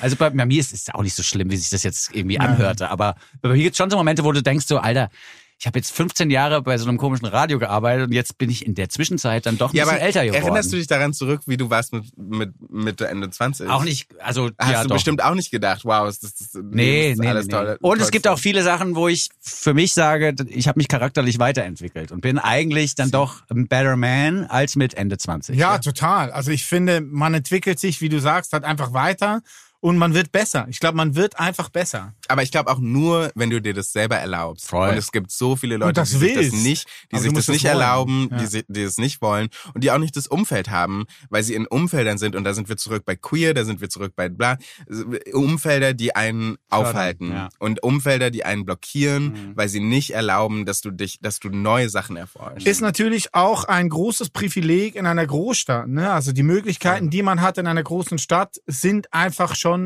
vielfältiger als auf dem Land. Also ich bin aufgewachsen auf dem Land, 2000 Seelendorf und ich wusste schon sehr früh, dass ich in die Stadt will. So, aber nicht, weil ich dachte, da ist das Angebot dann reichhaltiger von Menschen, die ähnlich denken oder in eine ähnliche Richtung gucken, sondern einfach, weil ich dachte so, da ist einfach mehr da. Da habe ich einfach mehr. Und wenn du auf dem Land wohnst, wird schwierig, ne? Also mit dieser ganzen Chosen Family Idee und mit der Queerness auf dem Land und so. Das finde ich ist immer noch. Ja, und das fängt, aber das hart, fängt ja ne? schon so, es fängt ja schon so klein an. Es geht ja, Queerness ist ja äh, viel zu groß schon. Es fängt ja damit an, dass du Leute triffst und die sagen, ah ja, das ist so sehr du. Ja. Das ist, Uli ist so und so. Und dann erzählen sie eine Geschichte und es beschreibt dich auf den Punkt. Ja. Und es tut es auch, weil genau diese Person bist du, weil du dich noch nicht woanders hin be bewegt hast. Und ich finde, das ist das Problem. Und dann ist es total egal, ob du queer bist oder nicht. Äh, du, du hast, dir wird total genommen die Möglichkeit, äh, irgendwas Neues Ja, zu ja. machen. Und das sind nämlich dann, da, da sind wir nämlich auch bei den wirklichen Grumpy Old Men, die dann wirklich so verbittert sind und auf der Straße irgendwie sagen, hier, So hier ist aber kein Spielplatz zu den Kindern auf dem Bürgersteig, ne? Weil die einfach so sehr dann in dieser Rolle festgehangen sind, die sie sein sollen, sich nicht raustrauen und es gibt auch niemanden, der ihnen da raushilft. Und dann wird man, glaube ich, wirklich so ein Typ, der so sagt, nee, nee, nee, nee, nee. Ja, ist doch so. Oder halt auch, oder halt auch eine Frau oder eine non-binary Person. Ich glaube, das ist jetzt wirklich auch. Das ist egal. Ist völlig also, egal. Das ist ja das Ding. Es Ja. gibt Arschlöcher überall. ja. ja, Grumpy Old Das hat Binary. übrigens auch nochmal Rest in Peace, Grandma, mein der Lieblingsspruch von meiner Oma. Arschlöcher gibt's überall. ja, also, aber im Umkehrschluss eben auch gute Menschen gibt's überall. Das Exactly. war eben ja die Message Ja. Okay, gut. dieses Ausspruchs. Der eine oder der andere Satz könnte der Titel der jetzigen Episode sein. Arschlöcher gibt's überall. oder der andere? Such dir einen aus. Ja, ist gut. Du darfst das machen. Wollen wir Musik spielen? Wir spielen nochmal Musik, würde ich sagen. Und zwar würde ich vorschlagen, wir gehen kurz in den Supermarkt und holen uns Zitronen und Quark. oh, gute Idee. Und dann hören wir uns am Schluss nochmal eine Nummer von Li Ning an. Aber erstmal akut mit Supermarkt. Infos zum Song gibt's gleich. Goldstückli, der Podcast. Akut und Supermarkt. Lasse Winkler heißt der Künstler, der schon Stücke rausgebracht hat wie Matjesfilet oder Verbrennungsmotor. Jetzt also Supermarkt wegen Zitronen und Quark. Ich finde es wichtig, dass man ähm, bei Akut auch so ein bisschen anguckt, wann er welche Songs rausgebracht hat. Also vor, ich glaube, fünf, sechs Jahren war es Verbrennungsmotor, Neukölln liegt am Meer, Haushaltsüberschuss, also schon sehr prophetisch, Mhm. in die Zukunft blickend. Dann wurde er ein bisschen gleichgültiger oder romantischer vielleicht eher. Dann die nächste EP war dann Sommernacht, kleiner Wind. Das war schon sehr liebevoller. Und jetzt ist er wirklich komplett off und macht nur noch Sektdusche und Supermarkt. Finde Das ich, gar nicht, finde ich gar nicht auf. Wir rasen, nicht wir auf? rasen in eine Inflation. Wir sollten eigentlich alle viel mehr in den Supermarkt gehen und, Und viel mehr Sektduschen, Sektduschen ja. machen. Weil bei, mit dem ganzen Sparen wird die Inflation nur noch größer. Also Good point, good point. Er ist halt nicht nur Model, Regisseur, Sänger, sondern auch ein Wirtschaftsweiser, der uns hier heute besucht hat. Und auch ein Supervisor, ja. find my tips on Instagram. Das sind ja auch die, das sind die schlimmsten, die schlimmsten Videos vor, vor so, du kannst dir irgendeinen Artist angucken auf YouTube, dann der Typ so, also, ich habe wieder Leute getroffen, die, die, da wollte ich von denen wissen, wie die Akquise machen. Dann sagen die mir, ja, ich gehe einfach da auf so Treffen und dann sage ich, dann, dann sage ich so, Leute, so geht das doch nicht. Ihr müsst das doch professionalisieren. Netzwerk Typ- haben wir gesagt, Nein, Alter, Netzwerk haben wir wo, wo der Typ, kennt ihr, Ja, kennt ja. den Typen doch. Ich hab die gleiche siehst- Werbung. Man sieht richtig, dass der Typ vorher, weil er das eigentlich nicht kann, so performen vor der Kamera, dass er vorher einen getrunken hat, so einen kleinen Schnaps, weil er so die ganze Zeit so leicht lallt und ist auch noch voll, voll im Kapitalismusfieber. We love Ja, capitalism. und das bei Instagram nämlich auch mit das Schlimmste. Ich weiß nicht, wie die bei mir in der, in der, äh, im Algorithmus gelandet sind. Eine Zeit lang war das, glaube ich, so, dass sie den allen reingeschubst haben. So irgendwelche Dudes, die dann auch so erklärt haben, dass man irgendwie Bitcoins kaufen muss. Ja. Auch wenn du arm bist und unter der Brücke schläfst, kauf einfach Bitcoins. Dann wird dein Leben geil und so. Alter. Ich wirklich nicht. Nein, aber kauft Tickets zu meiner Tour im äh, November. Hallo, ich bin die Ning. Wunderbar. Das ist einfach wirklich, also übergangslos ist er Also reingekommen. November ist ein guter Monat, weil kurz davor, Ende Oktober, erscheint deine Debütplatte. Es ist ja Utopia. erst deine Debütplatte. Wir müssen da kurz auch noch zurückspinnen, äh, wieder auf Anfang, weil vor gut drei Jahren haben wir uns kennengelernt. Ähm, da haben wir bei dem Sender, von dem wir jetzt auch schon ein paar Mal gesprochen haben, dich hoch und runter gespielt mit Alright und Tonight. Immer noch zwei Riesennummern. Ich liebe die immer noch, so Riesensongs. Und ähm, dann gab's bei Dussmann, hatten wir, Vinson, ja immer unseren Live-Podcast einmal im Monat. Und die zweite Ausgabe, da warst du unser Stargast. Und wir haben damals vor drei Jahren schon gesagt, bitte Liening, werde Weltstar. Du müsstest einfach Weltstar werden. Ist echt einfach Next Project. Trying hard. Ja? Okay, gut. Aber einfach nur, wenn du es wirst, nicht vergessen, Nee, wir waren so. I ne? know, I Wir know. waren so. Es war das schlimmste Konzert, was ich je ge ge gegeben habe. Ich war so krank, so krank. Wirklich? Ich war so krank und mir ging es so schlecht. Aber es war ich gut. Es war furchtbar. Aha, oh. Hm. Wie war's wo? Deswegen, Bei wir uns? machen das Bei nochmal. ja, krank. ich Echt? war, ja, mir ging es richtig schlecht. Aber es war gut. Ja, habe ich auch nichts von gemerkt. Also, wie gut du bist, wenn du krank bist. Was ich äh, in einem Interview noch gelesen habe, was mich sehr freut, es muss unbedingt auch noch erwähnt werden, weil wir ja vorhin auch dieses Thema hatten, was welche Person möchte man sein? Wie findet man das raus? Vielleicht auch, indem man erstmal rausfindet, welche Person man nicht sein möchte. Und äh, du wurdest in einem Interview mal gefragt, so gibt's denn Sachen, die du auf keinen Fall machen wollen würdest? Und dann hast du gesagt, Schlager. das finde ich total stark. Das muss man, ja, ich meine, äh, einfach, das ist doch auch schon so eine Grenze, wo man sagt, da, also da ist eine Grenze für mich erreicht, das werde ich nicht machen. Da könnt ihr mir Geld anbieten, so viel ihr wollt. Aber Ja, wo ist die Grenze? Wo ist die Grenze? Wo fängt Ja, das Schlager ist die Frage. an? Deutschpop. Ja, okay. Ausrufezeichen. Aber wo, wo fängt der Deutschpop an, Schlager zu sein? Mit Deutschpop. Ja, es ist wirklich schwierig. Ja, das ist doch wirklich so. Okay, gut. I mean, no Aber du shade. würdest, du würdest nie Deutsch singen. Doch, du. ich habe voll Bock, Deutsch zu singen. Ah, okay. Ich habe richtig Bock, Deutsch zu singen. Ich wurde, am Anfang wurde ich natürlich so ein bisschen dahin gebracht, weil es war in Deutschland, ist es schwieriger als, als auf Englisch zu singen. Ähm, habe ein bisschen was ausprobiert, furchtbar. Aber inzwischen habe ich das Gefühl, ich habe so meine Musikidentität gefunden. Ja. Ich habe voll Bock, auf Deutsch zu singen. Mhm. Ich glaube, ich könnte es auch gut. Ja, aber es ist also, ich bin selbst immer sehr kritisch, wenn deutschsprachige Texte mir vorgelegt werden. Es ist ganz, also es ist wirklich nicht so einfach, schöne. Die- die Gut Texte fließende halt Texte zu wichtig. schreiben. Also ich finde im Deutschen und einfach, weil wir wahrscheinlich Deutsch sprechen und auch englische Musik ist ein bisschen anders, aber ich finde die Texte sind halt so wahnsinnig wichtig. genau. Und dann aber, wir haben so viele Konsonanten.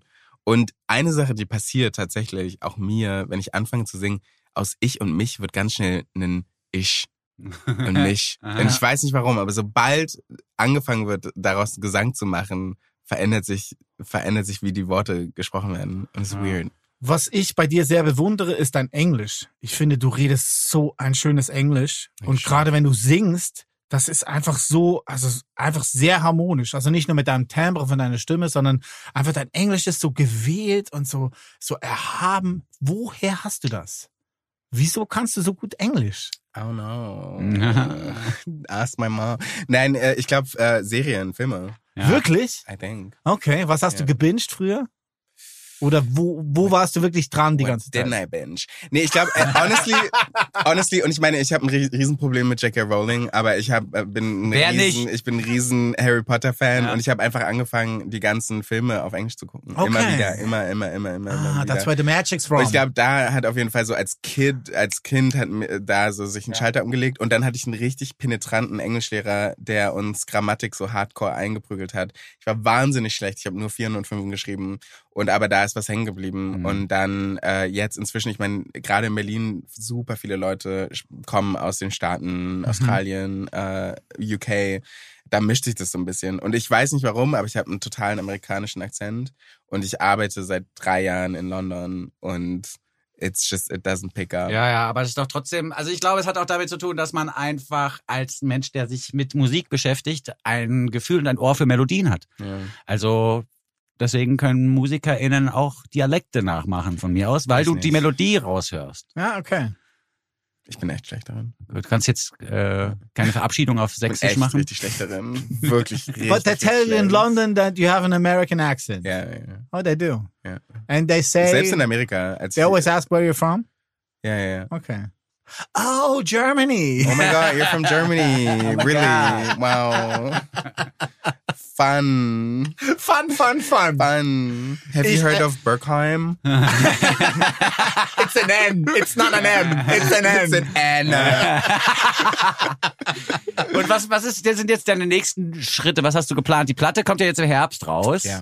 Wie wird da jetzt noch vorbereitend drauf hingearbeitet oder wie sehr bist du schon in der Produktion der nächsten Platte drin? Hast du noch komplett andere Sachen vor jetzt in den nächsten Monaten, bevor die Tour losgeht oder Proben vielleicht? Genau, wir proben. Äh, die Tour soll geil werden. Ich will, ich meine, das ist, ja, wird sie, safe. Also ich meine, wir werden abreißen. Und wir haben jetzt im März irgendwie im Lido gespielt und es war geil und es war mit einer tollen Lichtshow von äh, unserer Lichttechnikerin Koyo. Es war eine Tänzerin, Camille war dabei.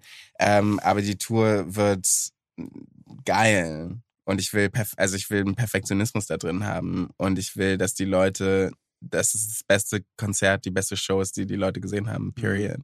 Das heißt, wir werden dran arbeiten müssen.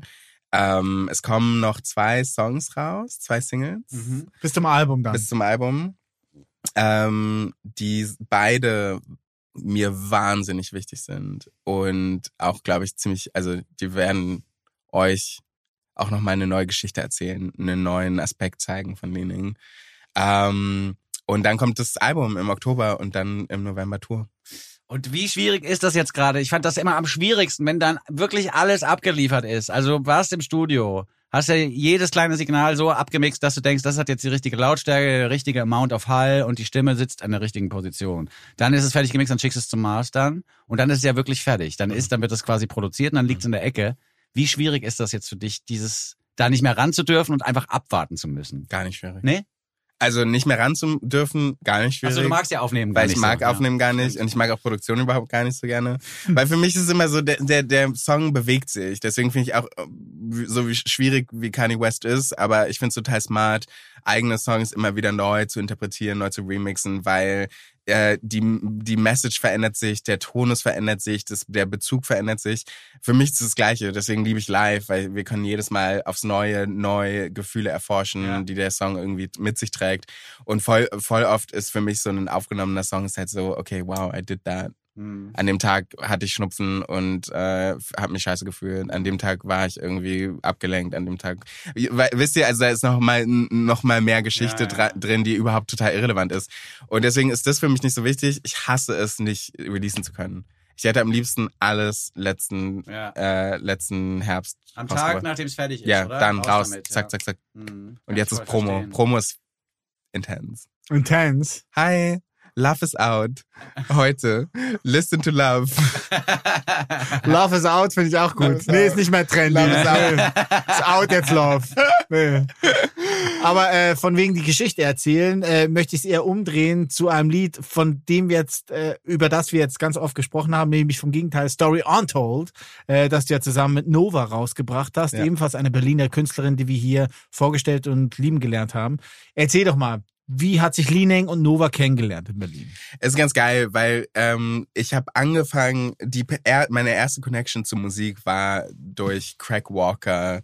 Äh, der Stimmt. ursprünglich mal für The Archive, ähm, Ja. also Head war von The Archive und wir haben einfach angefangen im, ins Studio, wir sind ins Studio gegangen und haben zusammen geschrieben, total random, ich wusste nicht, was wir machen und er meinte irgendwann, das ist 2016, 2017, meinte er irgendwann, es gibt diese Produzentin, Sängerin, die wirst du lieben, voll dein Vibe, die heißt Nova.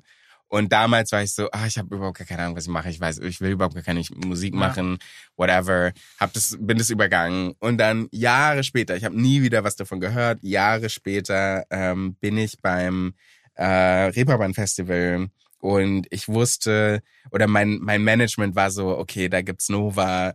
Lasst uns mal treffen, die ist cool. Mhm. Äh, und dann haben wir uns mitten beim Reeperbahn Festival, es ist immer super stressig, haben wir uns irgendwie für ein Eis getroffen oder so. Und wir standen so uns gegenüber und Die waren Jugend von heute trifft sich auf ein Eis. Exactly. Ja. Und Ja. ich glaube, wir waren beide so ein bisschen Fan voneinander, weil inzwischen hatte ich dann auch ihre Sachen gehört und so.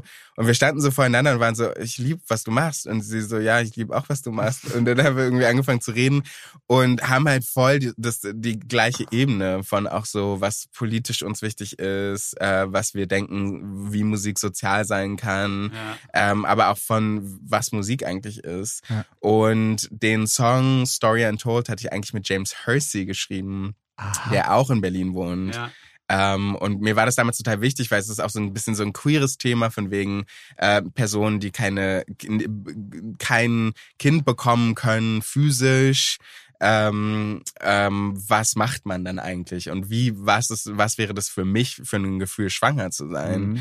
und dann habe ich das irgendwie Antonia erzählt Nova und wir haben voll connected und haben angefangen, den Song total auseinanderzunehmen und wirklich ins Detail zu gehen und Sachen aufzunehmen.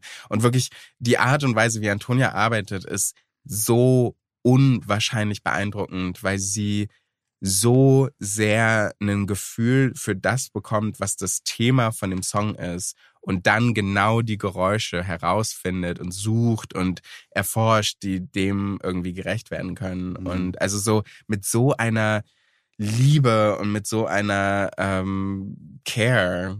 Toll. Ich habe von den Dead Press, ne, die It's Bigger Than Hip Hop Ja. gemacht. Oh, Und die haben mich, die hatte ich mal im Interview Mhm. und die haben mir, das ist zwölf oder 15 Jahre her, ist wirklich lange her. Die haben mir den Begriff Artivist nahegebracht. Yes. Also, dass du Künstler und Aktivist Ja. sein kannst oder vielleicht sogar sein musst in manchen Situationen.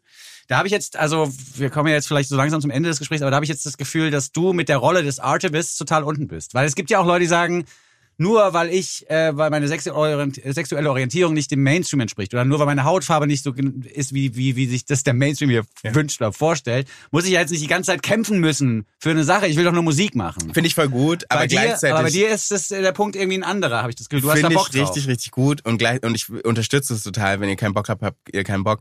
Aber wir werden alle politisiert. Für uns wird, wir werden alle, wir sind alle unter diesem System und deswegen müssen wir einfach auch di- diese, diesen Moment nutzen und uns- unsere Stimme laut machen. Also that's the point. Und aber ich finde es wichtig und äh, geil, dass du es sagst, weil zum Beispiel die neuen Sachen, an denen ich arbeite, ich will Sex-Songs schreiben. Und es war für mich super schwierig, weil als schwarzer Mann wurde ich super früh super stark sexualisiert und passiert auch immer noch. Alle Leute sind so, wow, deine Sachen sind sexy, du siehst so sexy aus, Mhm. was auch immer. Und für mich war es total schwierig, das zu singen oder in Worte zu fassen und da auch eine klare Sprache zu finden. Es hat voll lange gedauert. Mhm. Und jetzt bin ich an einem Punkt, wo ich so bin, okay, ich habe das gefunden und ich will das nach außen bringen, weil ich liebe Sex. Mhm.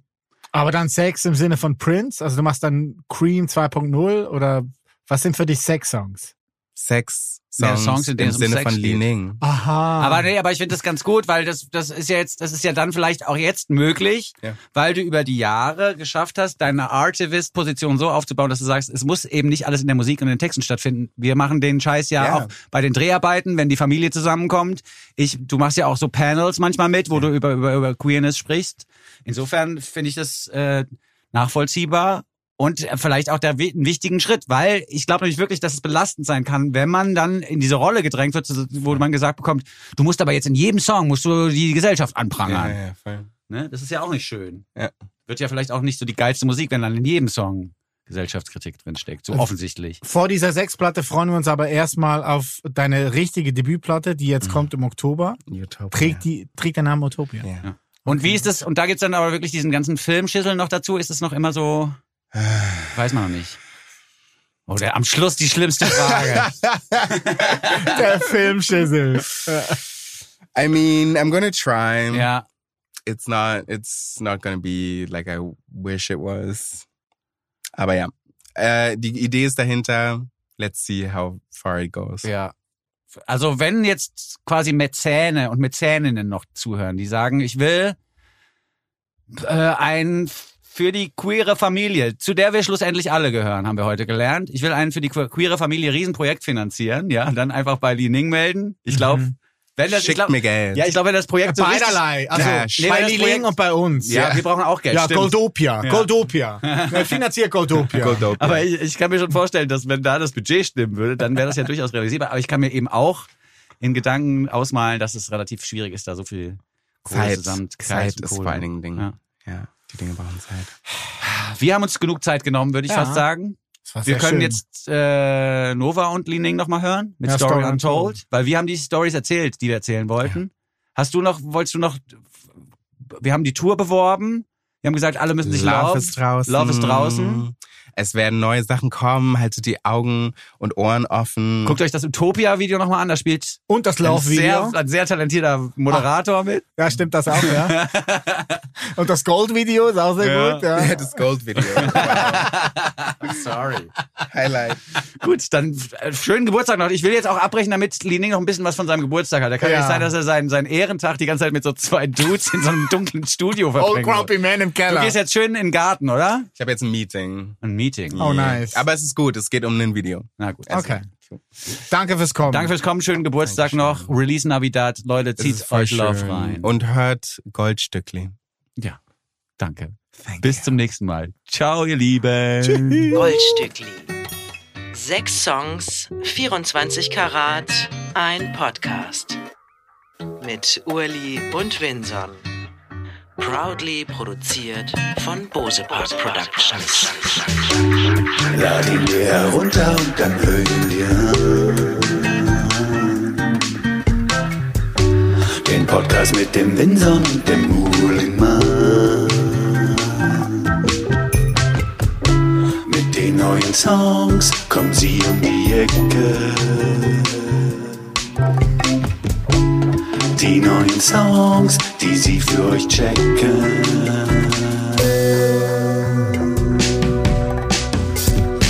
They call it the gold. They call it the gold, gold strictly. The gold, gold strictly.